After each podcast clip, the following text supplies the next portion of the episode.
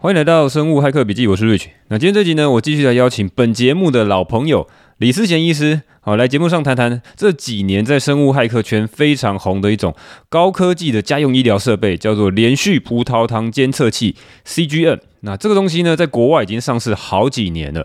我之前访谈的来宾呢，也有人推荐说，哎，大家一定要来用这个产品哈。那最近一两年呢，台湾也开始买得到了哈。那我们知道呢，血液中的葡萄糖的数值的高低，它稳定与否呢，其实关系到你身体非常多重要的代谢健康。好，它关系到你有没有可能变胖，你会变瘦还是变胖？哈，你的专注力是很高还是非常的疲惫？还关系到你肌肉的力量、你的耐力运动能力，哈，甚至你有没有可能得到糖尿病的这种征兆。那连续葡萄糖监测器哈，比起你传统的这个用采血，不管是指尖采血还是到诊所里面抽血哈，它的优势就是两个字：连续哈。连续这两个字，它能够持续二十四小时不断的采样你身体中的葡萄糖数值。那不再只是说像传统一样，你只能够看空腹的血糖，你只能够去测餐后两小时的血糖。那你现在可以透过这样的工具哈，很细致的去观察你一天二十四小时任何的饮食、任何的运动、心理压力或是温度的上升下降，在各种状态下你连续的血糖的变化。那这个新的高科技玩具哈，我之前也佩戴了十四天哈，因为你买一颗它只能用十四天啊。那我也做了很多有趣的试验哈，如果你有兴趣的话，可以去翻我的推特或是脸书的文章。好，那推特算是比较记录比较详细哈，因为什么？因为推特只能够一次写一百四十个字哈，写字数非常少，所以我没办法拖延哈，想到什么就写什么，就很快的丢出去，所以大概就会变成我每天的流水账哈，去记录我每天大概比较有趣的事情。那脸书就是好几天的会诊哈，才会放上去。那如果你没有来看过我推特的话，你可以去找一下哈，我的推。特账号是 Rich 底线 Biohack，Rich 底线 Biohack 哈，你去 download 一下推特。现在很多人都在推特上面哈，因为脸书太多诈骗的，有的没有东西哈，所以呢，有兴趣的可以 download 一下推特来玩一下。好，那今天我的来宾哈，是是医师李思贤医师哈，他被我戏称是所谓被医学系所耽误的专业生物骇客。那他已经连续用了 N 科的这个 CGN 哈，今天就是找他来跟大家来聊聊，他玩了好一阵子的这个高科技玩具有什么有趣，有什么重要的心得与体悟。嗨，李思贤医师，欢迎你再度来到我的节目。嗨，Rich，大家好，好久没有来，蛮期待的，第三次了。对，我是李医师，那我今天跟大家分享一下我最近用的一个很有趣的玩具哦，它的简写叫 CGM，那中文就是连续血糖侦测仪。我简单讲一下它这个东西运作的模式是怎么样。嗯哼，连续血糖侦测仪它就是会放一个软针在我们的皮下去侦测我们的组织液的葡萄糖浓度。它跟我们传统的血糖机不一样，我们传统血糖机是定点测的，可是我们的 CGM 连续血糖侦测仪，它会每五分钟去取一个值，它是利用那个软针里面的生化反应，然后它会五分钟取一个数值，所以我们可以看到我们血液中的葡萄糖的起伏，连续的波动。那它的准确度跟一般的血糖机，我们等下等下来讲一下，反正很有趣。因为我看到你哈用那个 CGM 哈在那个你的脸书上面不断的 po 文，我看到非常非常多的实物啊，还有各种的测试哈。你哎，你用了多久了？我用第四台了，可是中间有有一些有故障，我等我们大家讲一下什么状况下比较容易坏掉。嗯、对，不过不过雅培的客服蛮好啦，就是他们他们会给我新的。嗯、我大概用了两个多月，我觉得我刚开始我刚开始想说用完一个就不玩，可是我后来有点上瘾了，所以。嗯现在已经连续第四个了，第四个它一个可以用十四天嘛，对不对？对，所以应该是，所以两个就快一个月了，那四个就两个月了嘛。对，然后我的柜子里面还有三个新的还没用，而且你你有用雅培的，然后你还有一个是那个致抗糖的，对不对？那是另外一个公司，它是用雅培的机器，啊、然后它再包一层它的软体，然后有更多的这个显示的一些统计数据嘛，对不对？对，智抗糖它是一个 APP，它不是新的机器啊。那它其实是用同样的机制，可是它会给你更多的 feedback，它可以给你一些统计的数据，所以对一些血糖有问题的，我觉得我觉得蛮有帮助的。嗯哼哼，所以你你觉得直接买是买智抗糖比较好呢？哦，如我如果没有用过的话，我用我去买雅培原厂的，因为药呃一般的药局就买得到嘛。嗯、那还是我要去买智抗糖？你比较推荐哪一个？嗯，我觉得看你自己。想要得到什么东西？因为自抗糖它会给你更多的 information，它会给你血糖频率的树状图啊，而且它会给你，假设你有一个高峰一个 peak 血糖的 peak，然后它会跟你说，嗯这个破峰可能是吃了什么东西，那我们下次可以做什么事情去改善这个状况，所以它会给你一些小帮助啊，然后它还会给你一些题目，还给你一些小意见，然后让你去解题，就是让你说明天吃了什么，我们看看血糖会有怎样的变化。我觉得蛮有趣的，有点像，因为现在破关，所以如果你只是你是没没什么空，你对你自己的血糖本来就很了解，那你就买机子就可以了。可是如果你有有想要了解自己身体的状况，那当下也真的疾病没有没有到。很稳定，那你想要去进一步改善，我我觉得可以买智抗智抗糖的 A P P。嗯哼，诶，我记得它的 A P P 好像比较人性化哈，你你可以拍照，然后在每一个时间点记录用照片。那雅培的 App 好像不行哦，只能够用手写，就是打字。跟 Rich 你说的这个功能，它不需要付费。其实智抗糖它自己本身免费就是可以拍照，不用付费就是可以记录很长时间的。的饮食的状况，这些都是不需要付费的哦，所以我可以直接 download 它免费的 app，然后也直接搭配哎那个雅培来用就可以了。那可以要进阶的这些统计的数据才需要付费就对了。对，说实话，如果只是要照片，雅培本身的 app 它没有办法存照片，所以其实很不方便。因为因为我的病人对拿给我看，我我只能看文字啊，说吃了吃了一颗橘子，多大的橘子我看不到嘛。可是我们用智抗糖的 app，我们就可以看到很准确他吃什么。那这样就很清楚了，反正你就先去 download 智抗糖了，用用看，不够的话你再付费哈。然后最差的话才再去考虑原厂，原厂就是相对比较阳春啦，但是它就是基本的功能都有嘛。可是你一定要原厂，你要原厂去抓数据下来，然后它会同步到智抗糖，所以一定要抓原厂的 APP。哦，对对对，它就是那个东西是两段的啦，嗯、就原来的资料一定是从原厂的 APP，然后透过原厂的那个硬体，然后抓进来，它再把它分享出来给另外一个 App，然后再去做分析嘛，是，是这意思吗？是，OK，我蛮推荐新手第一次买自抗糖的啊，之后 熟了之后其实不一定要买啊。OK，CGN 跟传统的哈，我问到这个比较进阶的问题哈，因为其实其实我在用 CGN，我之前也用了十四天，我只有买一颗，那我直接是买雅培原厂的。嗯、那我用的时候，我同时也会用那个传统的指尖采血的方式，好来去比对说这个 CGN 跟它。到底有什么不一样？那我想说，因为它这个还是有些误差哈。因为我记得我们私底下也聊过哈，包括跟那个 Coach Team 哦，他也用了十几颗，他跟帮他朋友好像亲友也买了很多。然后啊，你们都是专业的 Biohacker 哈，没有人能够阻挡这个专业的 Biohacker 做一些疯狂的行为哈。这有点上瘾。对，就是这个东西呢，我自己感觉有些误差。嗯，我知道你有很多经验，来聊一下说这个跟传统采血，嗯、或者是说在那个医检中心、医院、诊所。的这些采血跟 CGN 有什么不一样？嗯，这个是很多人会遇到问题。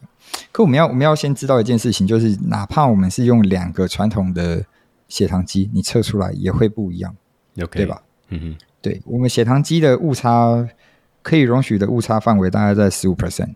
嗯哼，那十五 percent 你要想一下，假设假设我今天的血糖应该是一百，可是我如果用血糖机 A 测出来是。一百一十五，这是合理范围嘛？可是我用血糖机 B 测出来是八十五，也是合理范围嘛？因为都是十五 percent。可是光这两个数据其实就差了三十了，然后你会觉得差非常非常多。嗯哼。所以我觉得，我觉得每一个机子它都是都是有它自己的那个叫什么叫 deviation 嘛，就是它都会有它的误差在。所以你如果拿两个血糖机，你拿 CGM 跟一般血糖机比起来，你说，哎。这样子差了二三十，你觉得其中一个坏掉，可是其实不一定是坏掉，那可能只是在合理的误差范围内。所以我觉得我不会想要把它跟一般的血糖比较，而且正常的血糖我们测的是血液中的血糖浓度，那 CGM 测的是组织液中的血糖浓度。对。那血糖从血液扩散到组织液，它需要时间，它大概会 delay 个，我感觉是十五分钟到二十五分钟，所以你可能有时候、欸、对我有感觉，我有感觉，有时候我头晕，就是这个血糖冲高的时候，那个 CGM 还没出来，过一阵子才出来。对，没有错，所以所以你可以看一下，现在是一般血糖血糖机高，CGM 还没有高，那代表说你血糖可能在上升。可是如果你血糖机低，CGM 比较高，那可能血糖现在在下降，因为它是有一个前后的关系。嗯哼。那扎的地方也会有影响。了解。哎，对不起，我打断，我打断一下。你刚刚讲的那个是指尖采血嘛？家用那个指尖采血嘛？对不对？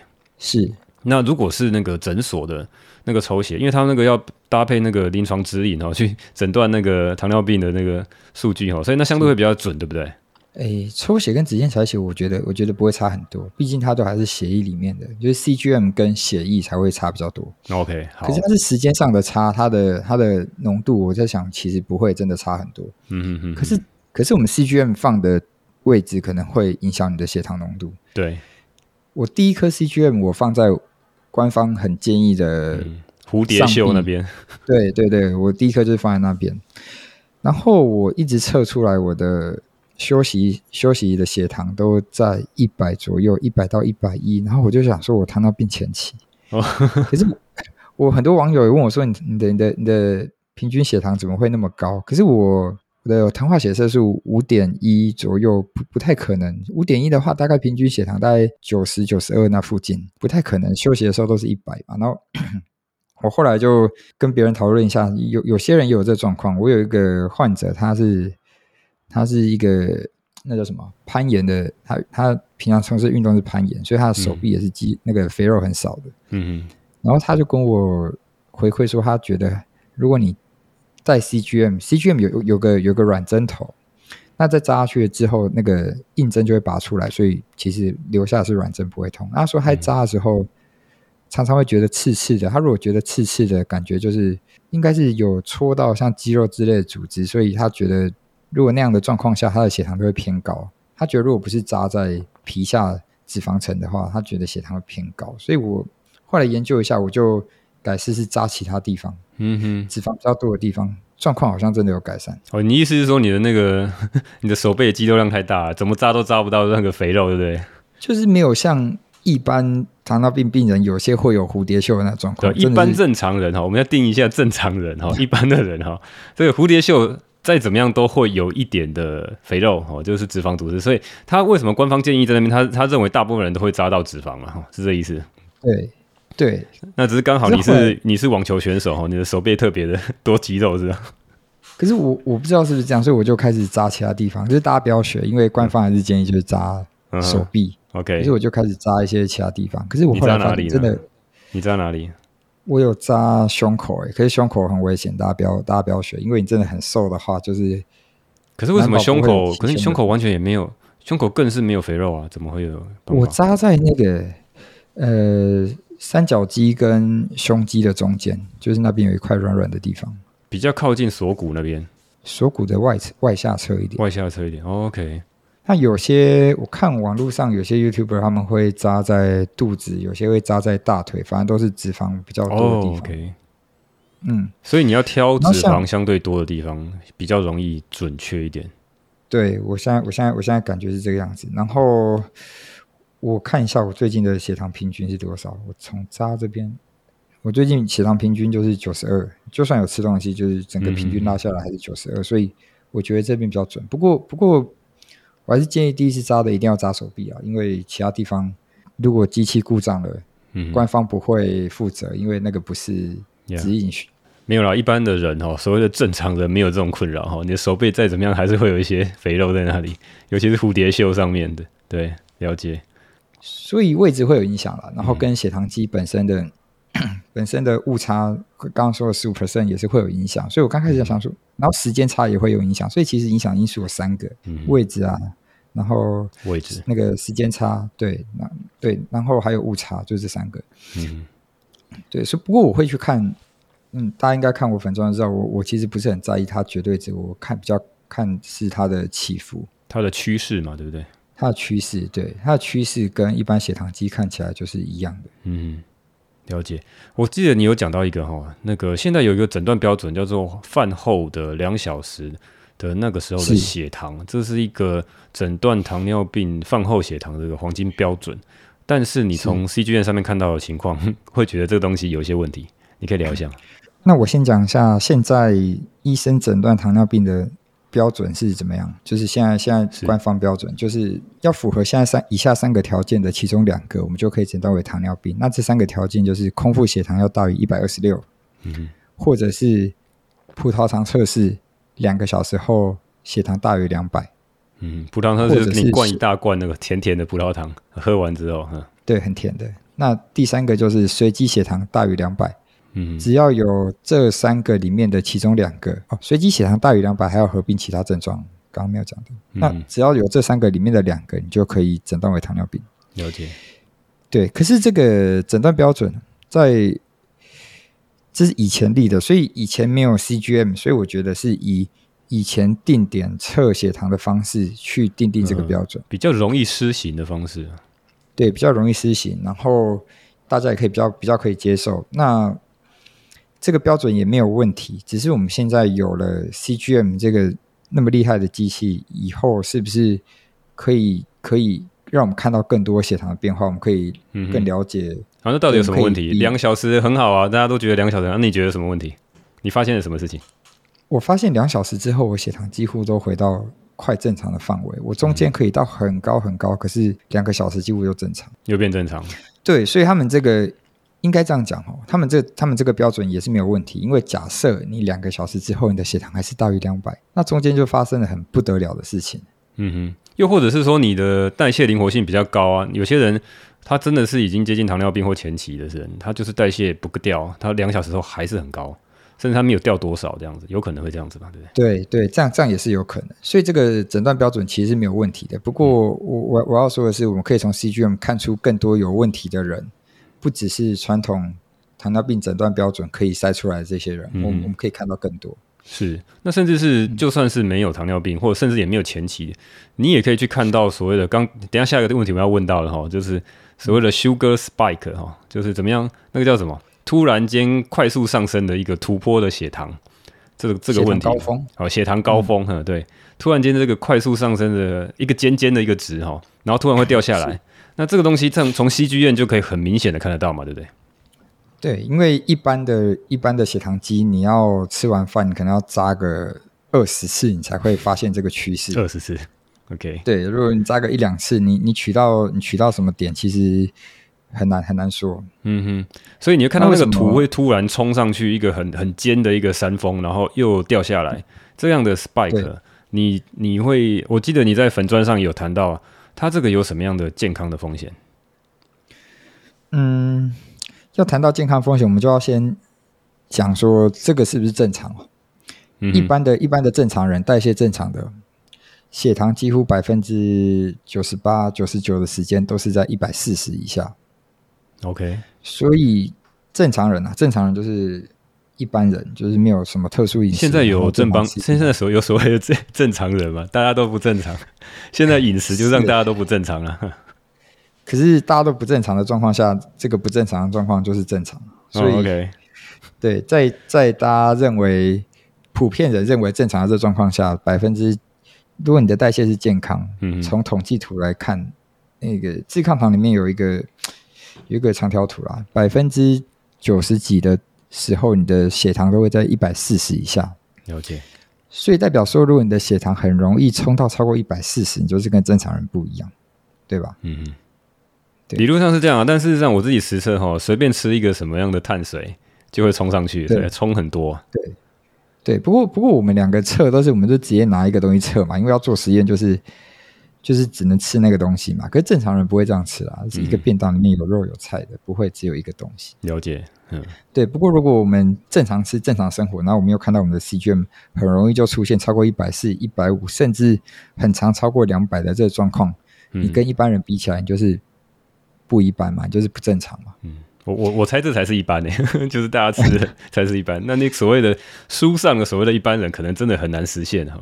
那我举个例子好了，就是我不知道你最高到多少.我看你的数值也没有很高哈。我前几天呃，因为我我有时候会一天只只吃一餐嘛，哈，就白天也没有吃.或是白天只吃非常低碳，只吃蛋而已啊，水煮蛋。然后我晚餐有时候会吃比较多。嗯、那有一次就是。嗯不知道为什么哦，就觉得那个白饭很好吃，我就吃了很多，然后配那个韩国泡菜，我吃了我忘了吃多少一两碗哦。那后来我就发现说头晕晕的，诶，怎么那么晕？然后我那时候已经没有 CGM 嘛，我就直接用指尖采血去测，一测到两百八，就光吃白饭就可以冲到那么高。我没有，我之前应该没有到那么高，因为那时候真的头超晕。好，那我看，我靠，我光吃白饭就可以吃到两百八了。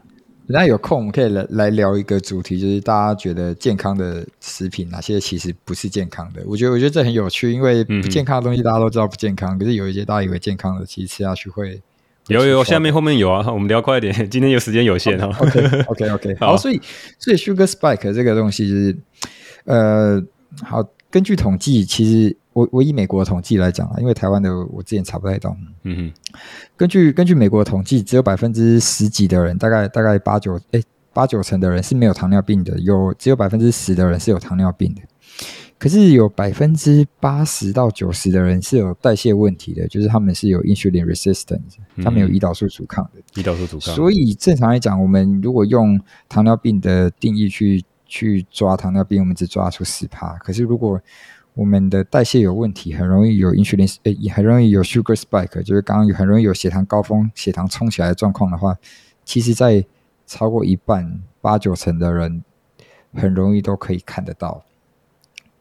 我这从从美国数据抓起来是这样啊，如果你有 insulin resistance，你就很容易，因为你的胰岛素反应不良嘛，你的血糖就很容易有控制不好的状况。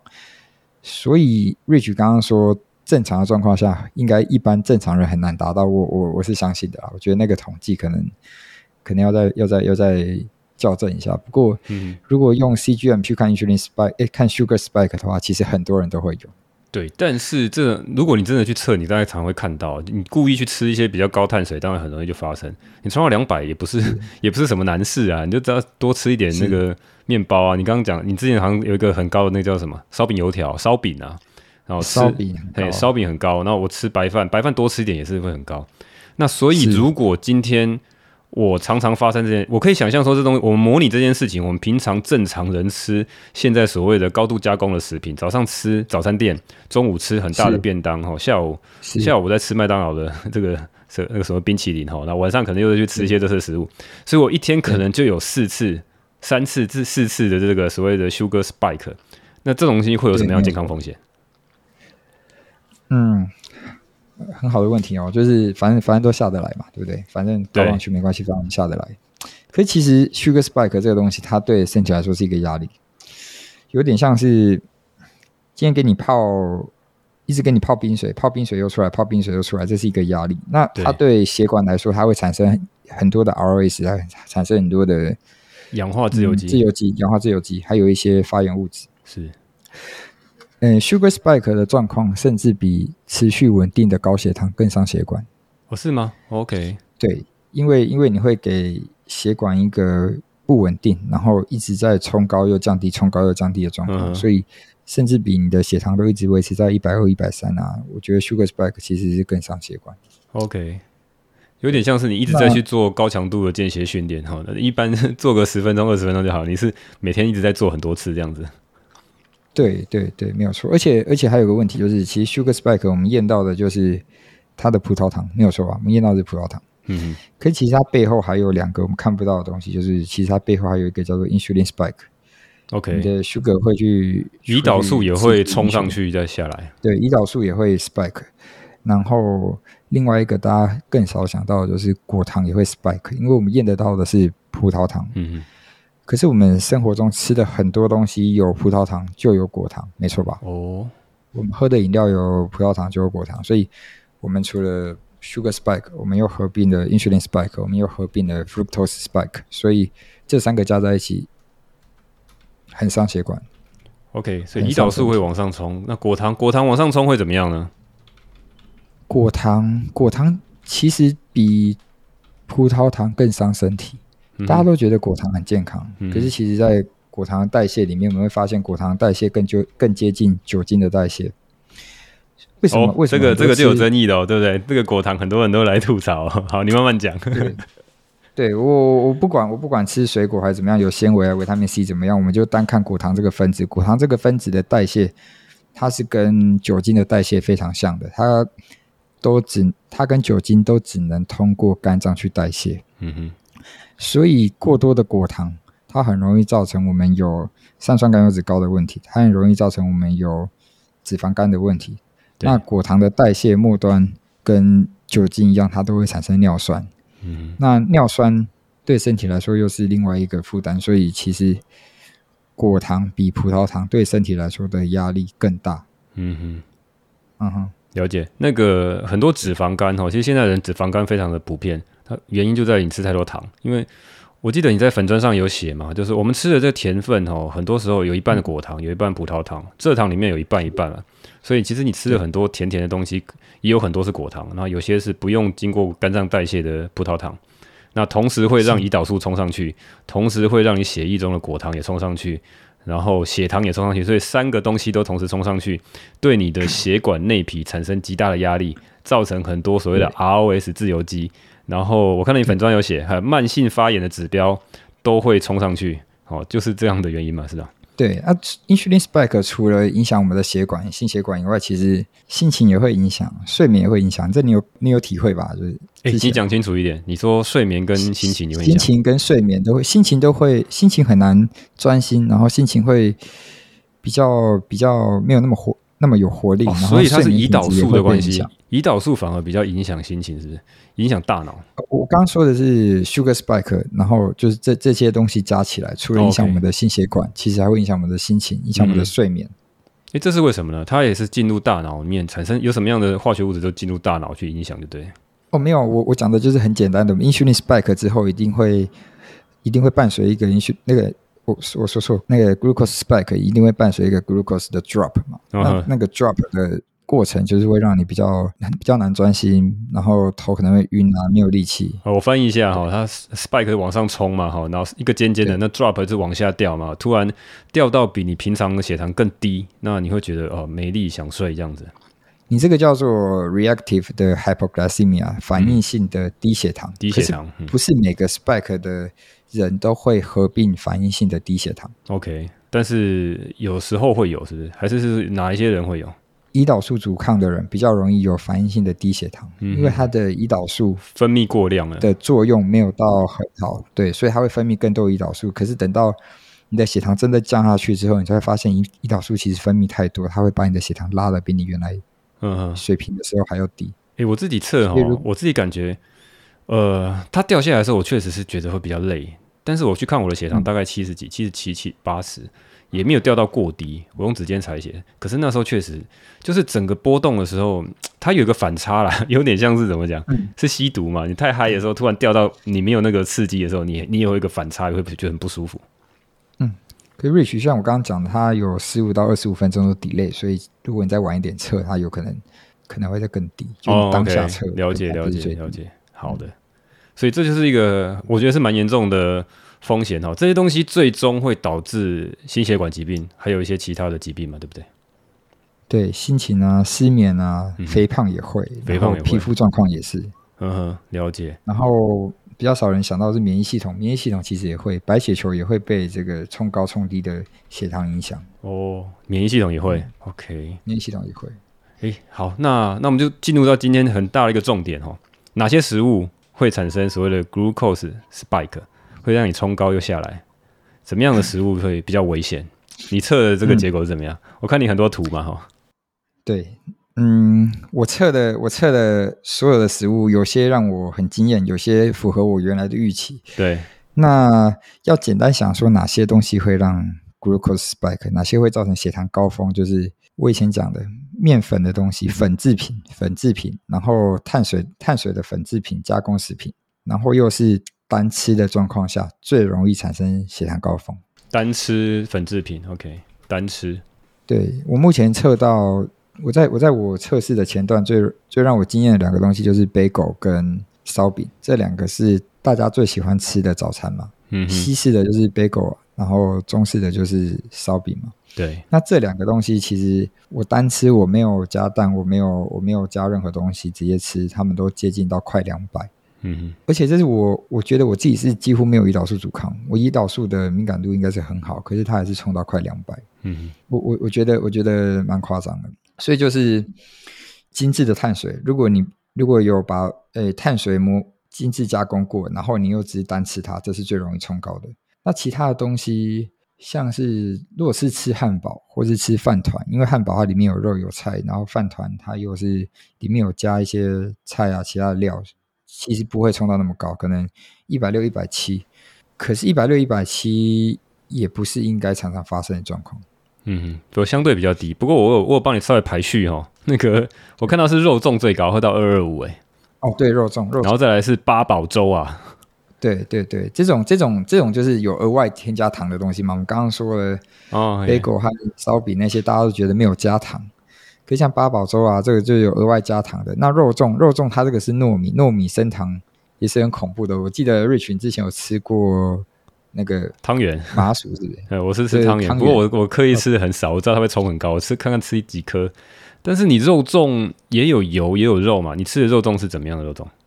哦，我那个肉粽很大颗啊，它是、哦、大颗，就是我对我我邻居送送我们家的，然后它是真的很大颗。可是我、嗯、我还是觉得，因为它分量分量也是一个问题，分量确实是很大的问题。对，是是是。哎，那我刚我看到一个蛮我蛮讶异的哈，吃的、呃、好像不是你测的，是吃了一个黄色的奇异果，嗯、一颗。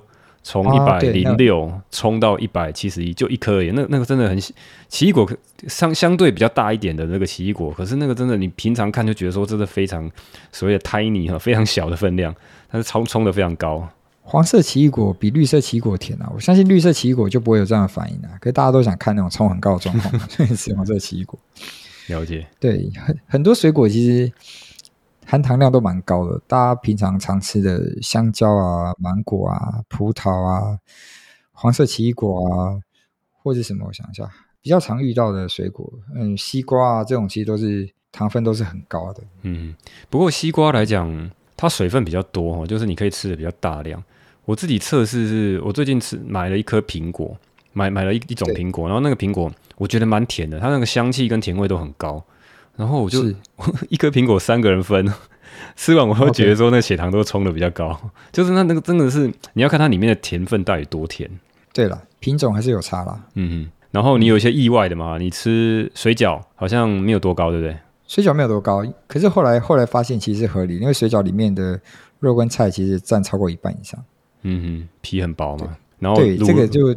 对，你说，你说，对，这个这个就跟等一下我们可以讲到哪一些方法可以让我们吃一些东西的时候血糖不会高有关系。OK，合并肉跟菜其实就是其中一个方法。合并肉菜还有油嘛，对不对？对。然后卤肉饭，卤肉饭你也是很 surprise，没有没有多高，没有很高啊，因为其实我是很喜欢吃卤肉饭的。我之前去北部、中部工作，我都在找很好吃的卤肉饭。嗯、然后，对卤肉饭，我觉得是是很。很美味的一个小吃，然后我一直都觉得它会让血糖很高，就吃下去其实还好，没有很高。对，所以其实平常很常见哈，很方便，很好买，每天都看得到这些碳水化合物，其实某种程度是让你常常产生所谓的血糖波峰、血糖高峰的这种所谓 sugar spike、glucose spike 的食品哦。刚讲就好几个肉粽、八宝粥、烧饼哦，甚至像碗粿哦，还有一个我我其实一直很想讲的哈，那个地瓜。地瓜，人家都觉得它是一个所谓的健康食品。Okinawa 对不对？冲绳的人都吃，人瑞都吃地瓜哈，所以我们要多吃地瓜。其实我很早以前就觉得地瓜让我的血糖冲很高，然后，然后我会觉得说那个嘴巴会长很多那个牙齿的细菌，它很快就长出来这样子。我会觉得它的甜分非常非常高，尤其是现在你买得到的，市面上不管是超市买，或者是你在那超商买的，它烤好的都是非常甜的。你的看法是怎么样？你要说地瓜也是让我非常。惊艳的一个东西哦，我原来也是觉得地瓜很健康哦。病人就跟我说：“哎，我不吃白饭，我吃地瓜可以吗？”我我常常说：“好，不然就就用地地瓜代替，地瓜芋头代替。”可我后来发现一测不得了啊！嗯，地瓜哪怕是你冰过，都还是非常非常的高啊。嗯，冰过你测过冷冻嘛？还有那个冷藏嘛？对不对？都没有差异。冷冻冷藏，对，我相信烤好的当下应该也是很高的啦。嗯，尤其现在有一些超商他们卖地瓜，其实都蛮蛮都超甜的，对。对，可是我也不会因为这样子就建议大家不要吃地瓜。我我觉得我测完这些东西之后，我反而就是知道要怎么吃这些东西，就是我不会教大家什么都不要吃。嗯，大家可能大家可能看会误会一件事情，就是我测的东西很高，就是这个东西不要吃。可是其实不是这样子，我是测这个东西很高。那我以后要用别的方法去吃这个东西。嗯，好，那我们就进入来，怎么样让哪些食物或是怎么样的吃法可以让血糖比较平稳？那我总不可能全部都不吃嘛。哈，看完你，我看到你很多人在留言说，哎，医生你吃那么多东西，我没有东西可以吃啊。哦，对啊，其实不是啦。你看我昨天去吃 buffet，我吃那么多东西，血糖没有高啊，它没有超过一百二哎。嗯，我吃超级饱，没有超过一百二，所以。要知道怎么吃东西，其实就有三个关键啊。第一个就是吃东西的顺序，然后再来就是吃东西前后你有没有运动。OK，那嗯，还有一个就是我们吃东西的时候，你你搭配什么东西吃很重要。我从简单的开始讲好了。吃东西的顺序，我们我们可以把人人的消化系统想象成一个管子，我们先丢什么东西进去，管子的表面就会先接触到什么嘛，所以。很简单的，我们不要直接先把糖分丢进去，因为糖分丢进去，身体一定会直接很很快的就把糖分吸收，血糖就会冲得很高。所以我们可以先吃蔬菜，我们可以先吃蛋白质，我们可以先吃油脂。至于要先吃哪一个，其实根据每个人的状况不一样，应该吃的东西其实不一样。呃，我是先吃蔬菜，可是其实很多人是没办法消化蔬菜，消化得很彻底。如果你吃蔬菜吃很多，你可能刚开始就会胀气，你就会不舒服。那有些人的肌肉量比较少，这些人其实反而比较适合先吃蛋白质。对，那关于这个，等下等下我们有时间再再细讲。那再就是运动，运动其实可以让血糖降低非常非常快。对，在饭后，如果你有运动，你的血糖进入到你身体的速度是你没有动的时候的一百倍。哦，OK，哎，对不起，再讲一次，一百倍是怎么比？所谓的一百倍是什么意思？呃，血糖进入到你肌肉的速度。哦，OK，就是我不动的时候，它会比较慢，慢一百倍。是。那其实不止饭后运动，饭前运动其实也有差别，只是饭后运动带来的效果又更好。对，这个这个饭前运动你可以解释一下吗？所谓差在哪里？饭前饭后差在哪里？饭前运动，饭前运动就是提早把我们身体的肝糖、肝脏的肝糖、肌肉的肝糖用完。对，所以我们吃进去的时候，我们的血糖除了跑到我们的血液里面以外，它其实很大部分会跑到我们的肝脏、跑到我们的肌肉里面。是，所以它是我们一个，所以我们说肌肉是我们身体。很大的一个血糖的仓库嘛，嗯，暂存器。肌肉可以储存的肝糖是肝脏的两倍以上，Okay. 所以肌肉练越多，其实你可以吃的糖就越多。这是饭前运动。饭，但是饭前你会把肝糖稍微消耗掉一些，会会。然后，然后你吃再去吃一些升糖的一些食物，它就会再存回去嘛，是这意思？对，它会再存回去，Okay. 它就不会在那个循环里面没地方去。嗯哼，那饭后的话，机制可能又不太一样。诶，饭后的话，它跟它跟饭前不一样，就是因为我们饭后在运动，运动当下它也会去刺激肌肉去吸收血糖，而且饭后肌肉吸收血糖的这个过程，就是我们如果有运动的话，呃，根据研究来讲，它我们是不需要胰岛素去帮忙把血糖推进去肌肉的，所以这个过程吸收血糖的效果又更好哦，所以胰岛素并不会冲太高。如果有运动的话，对，它不需要，它不需要太多胰岛素，不需要胰岛素。OK，对。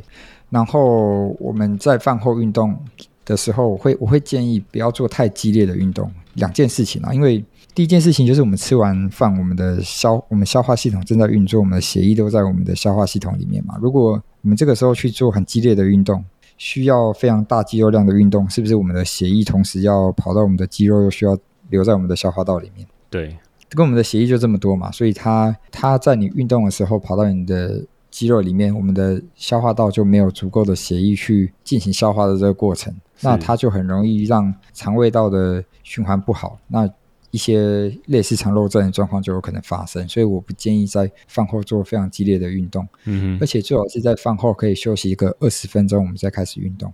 那如果去散步呢？对，我刚刚讲的第一个嘛，那第二个就是我们要做比较没有压力的运动，像是散步啊，像是骑脚踏车啊，或者是在家里做个深蹲啊，就是只要一些轻度还可以聊天、可以讲话的运动，其实就够了。嗯哼，散步我蛮也我也是蛮有感觉的经验是一样，就是有时候吃了很多淀粉哦，吃很多白饭，晚餐的时候我就是去散步，然后我看他那个连续血糖的那个数值就会变得比较平稳，会差很多。嗯，差非常多。一般来讲，可能要假设两个小时才会回到正常值。你散步完，其实不到一小时就回去。嗯，我记得我有一次测了哈，就是那时候真的吃太多，我大概散步二十分钟到三十分钟，我想说差不多结束了，然后我就看他那个血糖已经没有再往上冲，他就比较平稳。然后我我停止散步一下下，他又再继续往上冲，我只好再回去再走一下。对。我觉得等下可以来讨论一下那个血糖上升的趋势，每个人上升趋势不一样，有些人快上快下，有些人慢上慢下。嗯、没有，那就是现在了下一题就是，好吧？真的吗？下一题。对，好，下一题来讲一下所谓的健康血糖上升下降的这个波度，哦，所谓怎么样才叫健康？你会会想到这个问题哦，很多人很多人心中就会有两种状况，就是假设我今天血糖很快上去，很快下来，跟我血糖慢慢上去，可是很久才下来，到底哪一个比较好？对，你觉得哪一个比较好？你自己的想法？我觉得会是上去，然后很快可以下来啊，然后大部分的时间保持在一个比较好的一个区间。嗯，对，其实其实我们不用在这两个中间选择，我们不用说一定要快上冲很高，然后很快下来，嗯、我们也不用慢上，可是很久才下来。我们要做的事情应该是让它很快上去，很快下来，可是它的峰值不高。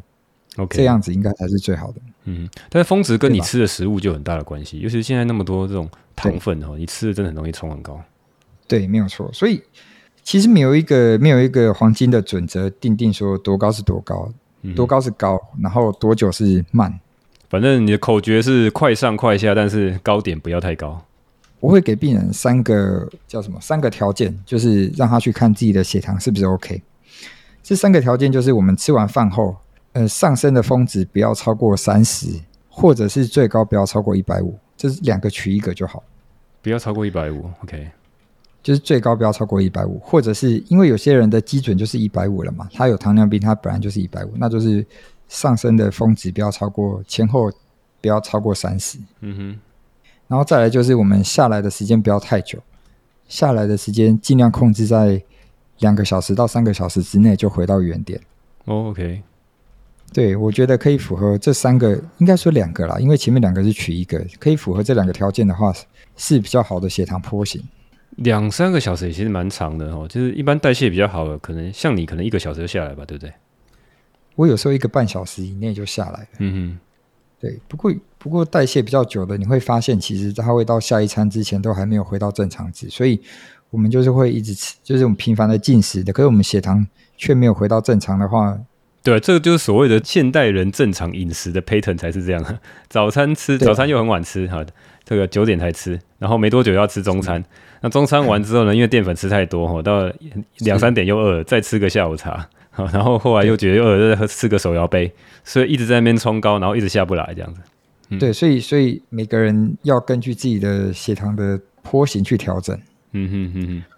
嗯，那如果假设我状况，假设遇到状况是我们上升没有超过一百五，上升没有超过三十，假设一百一上升到一百三十五、一百四，可是下来超过三个小时，那代表什么？代表说你吃的内容可能是对的，它上去没有太多，可是。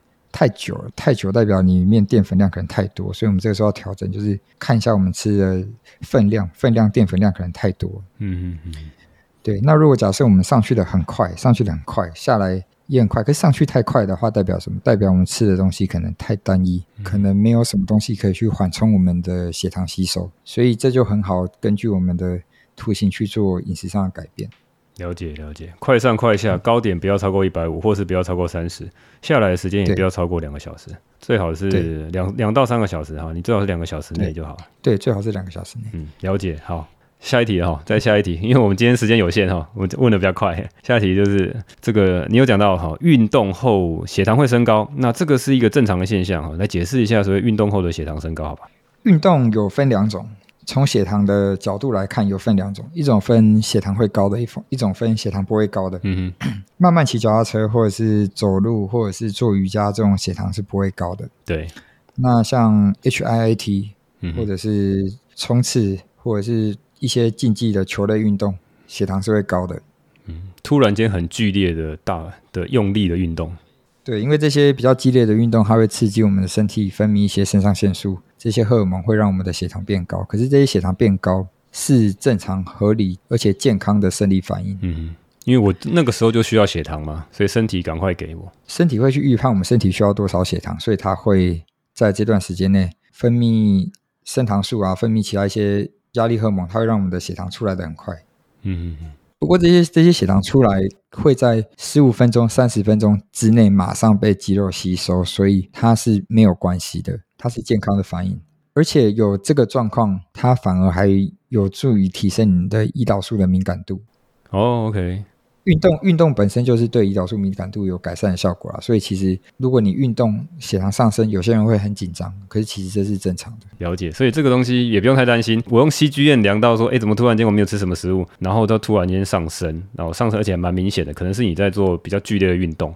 对，可是你会发现血糖会很很快的下去，大概十五分钟、三十分钟就下去，十五分钟就会下去。OK，那除了运动以外，哈，心理压力是不是也会造成血糖暂时的升高？讲到心理压力，我们来我们来聊聊一个更大的范围好了，就是哪些问题会让你的 CGM 高起来？就是有些人可能就觉得 CGM 哎高起来是不是我吃错？哦，可是其实有很多原因会造成 CGM 高啊，可是并不是饮食引起的，心理压力就是其中一个。嗯，非饮食类的升高，除了运动还有什么？非饮食类的升高，除了运动还有心理压力。压力会让我们的皮质醇长期在一个高的水平，尤其是慢性压力，那你会发觉你的血糖就会平均来讲就会比较高。嗯哼，那再来就是发炎，发炎跟感染，发炎跟感染也会也会让我们身体的血糖维持在一个比较高的水平。那如果你有在服用一些特别的药物啊，像是类固醇之类的，你的水平血糖水平也会比较高。嗯哼。然后在一些糖尿病的病人，他们如果有一种反应叫做黎明效应，就是在早上刚清晨起床的时候，你会发现他们血糖也会比较高。早上刚清晨起床的时候，那如果那个时候量血糖用指尖采血，是不是就会误判？就会不准。那所谓黎明效应是到底什么时候会比较明显？黎明效应在糖尿病有胰岛素阻抗的时候会比较明显，因为。因为我们在早上清晨起床，我们的皮质醇会比较高。嗯哼。可是因为他们有胰岛素阻抗，所以他们的血液没有，他们血糖没有办法马上进入细胞，所以就会在清晨的时候看到一个血糖比较高的坡峰。诶，那对，但如果怎么样去避免这件事？我是不是先起床梳洗，过一阵子之后才开始测血糖会比较好？我们可以在其其他时间测血糖，像是睡前。诶，可是都需要测空腹啊，那个所谓 fasting 的 glucose。对，这个时候你就不知道你的那个坡峰什么时候才下去嘛，嗯、所以你就是应该要佩佩戴一个 CGM，你就可以避开黎明效应。哦，所以其实如果你有严重的糖尿病，你在早上测所谓的空腹血糖，有时候真的是不太准诶，会高会高哦，而且有些患者他们在糖尿病改药物或是停药的时候也会高哦，打胰岛素的病人也会高。哦，OK，为什么打胰岛素会高？很奇怪，对不对？大家比较少注意到，就是胰岛素打太多也会高。胰岛素打太多会高，它不是会降血糖吗？对，它会降血糖，可是它会在你半夜的时候降太多，降太多，你的身体就会紧急的反应，产生更多的血糖。所以你胰岛素打太多，你会在隔天早上发现你血糖很高。这个时候你会做什么事情？再去打胰岛素？你会前一天晚上胰岛素再打更多，哦，这样子就会出问题。所以其实血糖高的原因很多种，并不只是没有那么简单。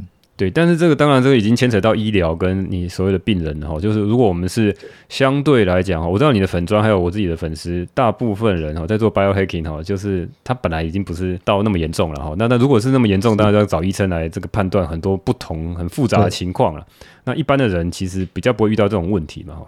是，嗯，了解。那还有一个状况就是 营养缺乏。一些矿物质、电解质缺乏、蛋白质缺乏，他们没有办法产生足够的胰岛素，其实也会看到血糖比较高的状况。不一定他们真的是糖分、碳水吃太多。嗯哼，了解。大家很容易把血糖高就是直接联想到碳水吃太多，那血糖高我就应该要降血糖。可是其实。我们看到血糖高，它背后代表一大堆的原因。如果你的碳水已经降到一个合理的范围，你一天只吃三十克、五十克的血糖还高，我我我劝你可以找一下其他的原因。嗯，那可能就看医生。而且有时候发炎跟感染也很难找啊，哈，对不对？很难找，很难找，很难找。你慢性的发炎、慢性的感染根本就很难找。然后你刚，如果你用药物的话，你就要怀疑是不是药物，所以要再问医生。那当然，我在猜，嗯。很多医生用 胰岛素，可能也没有想到这些事情。对，每个人每个人的用药习惯不一样啦。不过你要找对医生问啊。啊嗯，要找到适合自己的医生。嗯，好，了解。那大概就讲这边了。你讲好几个，这个黎明效应、感染哈，皮质醇如果升高的时候，然后营养缺乏的时候，你用到太多的胰岛素的时候，或是有一些特殊药物的时候，那这些东西，如果是跟医疗相关的话，我们这边就没有再展开了哈。大概就是你会要有一个想法，是说它不是说只是食物的关系，还有很多原因会造成的。没有错。好，那在下一题，我们再来问哈。刚刚有讲到，你佩戴的方式是你建议先照原厂的方式做的，对？还有什么方式会比较让数据比较准？还是这个已经讲过了？嗯，我我看一下，我觉得还可以再补充一些啊。呃，CGM CGM 怎么佩戴？我们我们刚刚聊过嘛，就是正常来讲，一般的状况下，你都应该要放在手臂的后外侧，嗯，就是我们大家平常手举起来，然后你另外一只手可以直接去摸下面手臂上臂下面的那个地方，嗯、就是那块蝴蝶袖那边啊，因为那边是我。诶，官方他们做研究实验之后，就是认定可以佩戴 CGM 的地方。可是其实那边不一定，对我以我的经验经验来讲，我觉得不一定是最准的。嗯，对。那在佩戴 CGM 的时候，我们要注意一些事情，就是我们可能要不要处于一个太大温度变化的状况。呃，像是我之前有一个 CGM 坏掉了，我。我那个我就自认是我自己把它弄坏，因为我带它去做桑拿，我带它去烤箱里面。不过 CGM 它的原理就是它利用葡萄糖的酵素去分解葡萄糖，所以酵素本身这种很容易被温度影响的东西，我们不应该让它处于一个温度太变化太剧烈的环境。嗯哼，因为因为它这个 CGM 不是验血糖，不是验葡萄糖，它是验其他的酵素，它是验那个组织液里面，所以那个针其实并没有扎到血管里面。好，那这这边稍微再讲一下哈，如果大家没有用过的话，想要尝试的话，一开始看比较有，有点恐怖啊，它这个针哈看起来也不细哦，然后那个针你远远的，然后把它打到你的那个皮肤里面，你会一开始的时候是有一点点刺痛啊，然后后来就是带着没感觉，然后一般就是他们建议就是放在那个蝴蝶袖那边，为什么放那边？好处就是说你看不到它。所以你平常在活动的时候，你会忘记它有在那里。那像我来讲，我一整天就忘记它有一个东西在那，除非我要去刷它去看数据。然后我洗澡的时候才，哎，我摸到说，哎，这边有一个东西。我肥皂的时候碰到，哦，我这边有个东西。所以它其实一般不会影响到你日常生活，甚至睡觉的时候也不太有影响。我的感觉是这样子。对。不过我真的要称赞一下，就是他们这个牌子的 CGM，我觉得他们的就是那个贴布的材料做的很好。我平常去运动流一大堆汗。那他也完全没有脱落的状况，对对对，我我觉得很厉害。洗澡也不会有事情。对，而且如果脂肪比较厚，打下去是是几乎没有感觉的。我我觉得一般人可能会担心说，哎，要打一根针，可是我我非常就是我给他非常高的评价，就是他打下去那个感觉是非常非常小的。嗯哼，我觉得唯一的一个缺点就是说，哈，它需要它应该是用那个技术是用 NFC 吧，哈，就是你必须要。靠近用手机的那个线圈去控，去碰到它，几乎要碰到它，然后它才把资料传过来。所以你常常要去刷它这样子。对对对。那如果好像有新一代的美国已经上市，它是直接用蓝牙连线，所以它就呃裁剪的那个时间点更密集，然后你也不用一直在那边刷它这样子。那只是台湾台湾买不到啊，现在还没有上市。对对对对对，台湾现在用的是第二代吧？对，好像是第二代。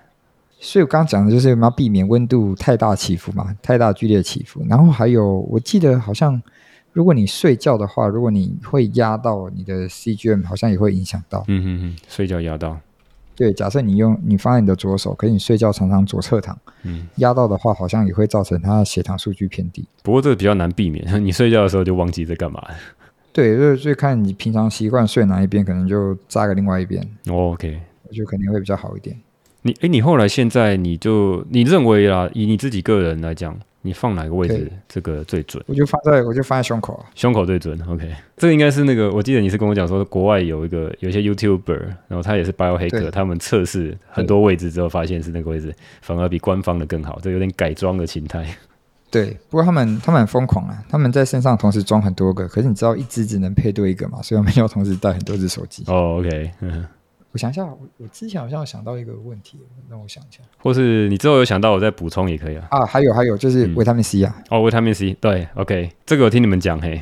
CGM 它的佩戴，我之前就是跟 Coach Team 都有遇到，就是我们如果在服用维他命 C 的状况下，可能会造成它数值的不稳定。会变高吗？还是会变低？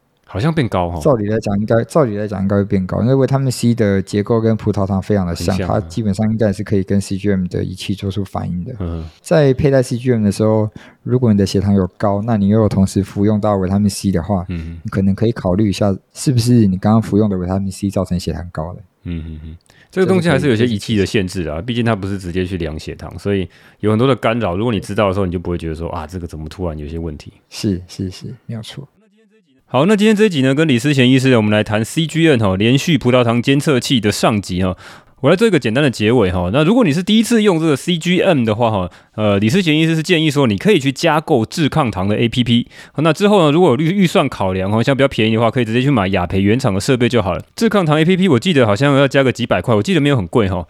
那再来就是说，如果你要找最佳的这个 CGM 放置的方式哈，它是一个类似像纽扣一样五十元大小硬币这个纽扣哈。那原厂雅培呢，它是建议你放在上手臂的后方哈，就是那蝴蝶袖有很多脂肪的地方。好，那如果你的是手臂呢，非常的壮哈，像李思贤医师啊，或像 Coptin 啊，或者像那些攀岩选手哈，手臂非常壮哈，你粘在那个地方，那个脂肪就可能过少，所以有可能这个呃就不太准哈，可能会过高哈，让你平常觉得好像慢性的葡萄糖过高。这个时候你可以去找其他的地方哈，像目前李思贤医师是觉得说要放在这个胸部的上缘，然后会比较准。那再来呢，连续葡萄糖的监测器 CGM 呢，是可以抓出哈，一般传统上，如果你在饭后两小时才去量血糖，你所看不出来所谓的 sugar spike 哈，突然冲上去一个非常高突破的一个血糖的高峰哈。那 sugar spike 的问题呢，会产生很多的问题，它会产生 ROS 哈这种氧化自由基带给这个血管内皮的氧化压力哈，进而会促成这个斑块的形成，提高这个心血管疾病的风险哈，各种慢性发炎的一些指标也可能会上升哈。那李思贤医生自己实测了很多 sugar spike 的食物哈，哪些食物是升糖特别快的哈？像第一名哈，他测到我我这是我帮他统计，他放了非常非常多的照片哦，我一一张一张去看哈，看他哪一张哈是比较高的血糖哦。第一名就是肉。粽哈会升到二二五，那第二名是八宝粥哈是两百，再过来是烧饼哈并列在第二名哈，再来是碗粿哈碗粿要一百九，那地瓜哈吃了一百五十公克的地瓜也会升到一百八十九啊哈，这地瓜其实我是觉得非常雷哈，就一般人会觉得非常健康的食物，但是你还是控制它的分量啊，再来吃寿司哈也是会，然后炒米粉、贝果也都是非常高哈这个 sugar spike 的这种食物。那再来就是还有一个很有趣的一个水果，黄色奇异果呢，他们在实测的时候也发现非常小一颗也会得到非常高的血糖。好，那今天这集最重要的重点哦，是你怎么样去吃一些这种高升糖指数哦，有时候是垃圾食物，有时候虽然是健康的食物，但是能够避免或是尽量减少所谓的 sugar spike 呢？那李思贤医师建议哈，第一个先去吃所谓低 GI 的食物，先垫垫肚子哈。那第一个像比如吃蔬菜、吃肉类或吃油脂类哈，不要直接去吃淀粉或者糖类的食物。好，那再来就是你吃完之后呢，饭后的运动哈，会比饭前运动还要重要。你饭后去散散步哈，照李思贤医师的讲法的时候，饭后的运动呢，会有一百倍的速度让血糖能够进进入到身体的肌肉。那饭后的运动呢，也可以让你哈不需要胰岛素的情况下，就能够吸收血糖进到你的肌肉里面哈，这是一举两得啊。那建议是在饭后休息大概两二十分钟之后呢，再开始运动，而且是做着比较轻度的，像散步之类的运动。那健康的血糖上升跟下降的波动哈，李思贤医师有几个这个口诀哈，叫做快上快下，峰值不高。那上升的这个峰值哈，尽量是少于这个三十，就是你不要超过三十的这个涨幅。好，那最好这个总血糖也不要超过一百五了哈。那两个小时内。最好让这个血糖能够回到原点哦。如果你上冲的太快，代表你的食物吃的太单一哈，你吃的直接去吃精致的淀粉。那如果是说高点不高，但是上去之后呢，下来非常的缓慢哈，非常持续的非常久呢，那代表你吃的分量过多了。那再来，我们也讨论到很多非食物可能会引起血糖上升的很多很多原因哈，这可能你再回去听这个节目吧。那最常见就是，比如说你在做高强度的运动哈，比如说像我之前做伏地挺身哈，我连续做了四组哈，每组十下，那血糖大概就会冲到一百五、一百六哈，这会比较高一点哈。那如果你是像散步哈，反而血糖非常的平稳。那慢慢的慢跑哈，我自己实测也是非常非常的平稳。那再来就是心理压力呢，也会造成血糖的上升哈，这两个都是非常常见的哈。那心理压力是什么呢？我记得 Coach T 呢，他有在他的那个 Twitter 上还是脸书上面有讲过哈，他。记得他有一天呢，跟他老婆吵架。那老婆吵架之后呢，反而比运动上升的这个血糖还要高哈。所以你这个心理压力或者吵架的时候呢，你真的时候身体是要需要血糖，所以身体会预判哈，特别去分泌血糖。那这个东西可能是很快速就会下来哈，不像食物了哈。那再来就是像有一些医疗的一些行为，比如你是发炎啊，或者服用类固醇啊。好，那这边有个注意哈，如果是糖尿病的病人哈，黎明效应会造成你早上起床的时候血糖会特别的高。所以呢，如果你每天固定测一些空腹血糖的时候，在早上测呢，可能是要稍微晚一点测，或是医生是建议说，你可能睡前哦，真的空腹的时候睡前再来测。好，那在最后我们讨论到说，这个 CGN 有可能会不准确的几个原因哦。第一个是你佩戴的地方可能不太对哈，比如说你肌肉量太大，你就放在后手臂可能就不太对，你可能要找其他比较多脂肪的地方。那再来就是可能温度太高，你去洗桑拿然后会破坏这个机器的这个设备哈。那再来就是你睡觉的时候，如果那个设备哈被手压到的话哈，也可能会导致你这个血糖被测量了认为过低哈。那最后就是说哈，有实测到哈，这个东西真的是 biohacking 的人才会再特别注意哈。你这些东西在别的地方完全听不到了哈。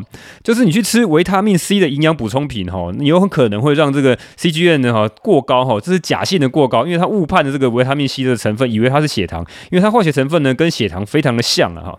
那这就是今天的总结了哈，接下来我们进入五星留言的部分啊，我有有我有好一阵子没有录音了哈，不过留言的人其实不多，我来看一下第一个是谁啊？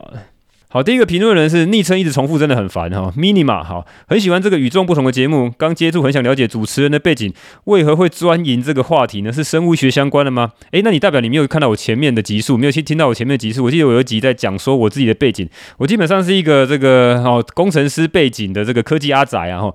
那只是说呢，之前在科技业的时候，大家都工时很高嘛，然后食物都乱吃嘛哈，就常常吃完之后呢，就觉得慢性的疲劳，尤其是中午的时候哈，大吃特吃，吃各种的米饭淀粉，然再加一杯手摇杯喝可乐哈。那这种下午呢就开始非常的 crash 哈，整个体力不支啊，很想睡觉。这跟今天讲的这个主题的代谢问题有很大的关系啊。哈，那那时候那个体重也非常的失控哈，肚子也都凸出来啊。那所以就开始找一些奇奇怪怪的一些方法啦，然后来克服我的自律神经失调，还有这种代谢上的问题啊。那越研究越有兴趣，开始看了各种方面的这个研究嘛哈，特别喜欢去看一些比较奇奇怪怪的研究论文啊哈，跟其他人直接去看一些比较二手，像一些比较整理好作者的一些书籍呢，比较不一样。是我比较喜欢看到一个某个东西之后呢，除了看它的论述以外呢，我比较想去看科学性的论文，那再去比对一些论文上面的这些结论啊。当然，论文有很多东西也是鬼扯啊，这也需要一些辨识能力哈。我前面也有访问到一些心理学的教授哈，他也是认为说有很多的研究论文呢，科学挂了很多所谓科学的研究论文呢，其实你根本很难以复制哈，能够复制的几率其实非常非常的低啊。那不管是医学啊、运动学啊、心理学啊，凡是牵扯到人类哈，用统计的方式来去看它的效果的这个东西哈，都有很大的检讨空间，跟物理学哈这种比较硬科学比较不一样哈。好，希望回答了你的问题了哈。如果你要想要知道我更多细节的话，你可以回去听我前面有一集。好，那再来下一个评论人是一三八二八九哈，这个金鱼与狗吧，这种有趣且少数专业的频道，希望能够继续 podcast 下去，敲完更多有趣而且专业的内容。好，这是来吹捧哈，感谢你一三八二八九，感谢你一三八二八九这位评论人。好，那今天就这样了，我是 Rich。那下一集呢，我还是继续来跟李思贤医师哈，我们其实录了两个小时，那我这集呢把它剪成快一个小时哈，那下一集一样有另外一个小时，我们继续来聊更有趣的一些话题。那下一集呢，除了我自己准备的访纲以外呢，我有去看思思医师他的粉砖上面，也有一些人呢来有一些奇奇怪怪、似是而非的一些问题哈，我都把它抓出来哈，比较尖锐的哈，比较吐槽这些问题呢来拷问思思医师。那再加上我自己的粉专上面呢，有在 Slido 哈这个网站投票系统这个网站呢，请大家来投票，而且提提供说有哪。些大家都很想要知道的关于 CGM 跟血糖代谢的一些问题呢？我也挑出几个好比较多人想要投票的票数比较高的几名呢。那我有在节目里面呢提出来问思思医师哈，他也有做非常详细的解释哈。好，那大家都期待下一集吧哈。希望我不要再继续拖延了哈。有时候剪辑真的很烦很累，我就开始拖延了哈。好，那我是 Rich，这里是生物骇客笔记，拜，下期见。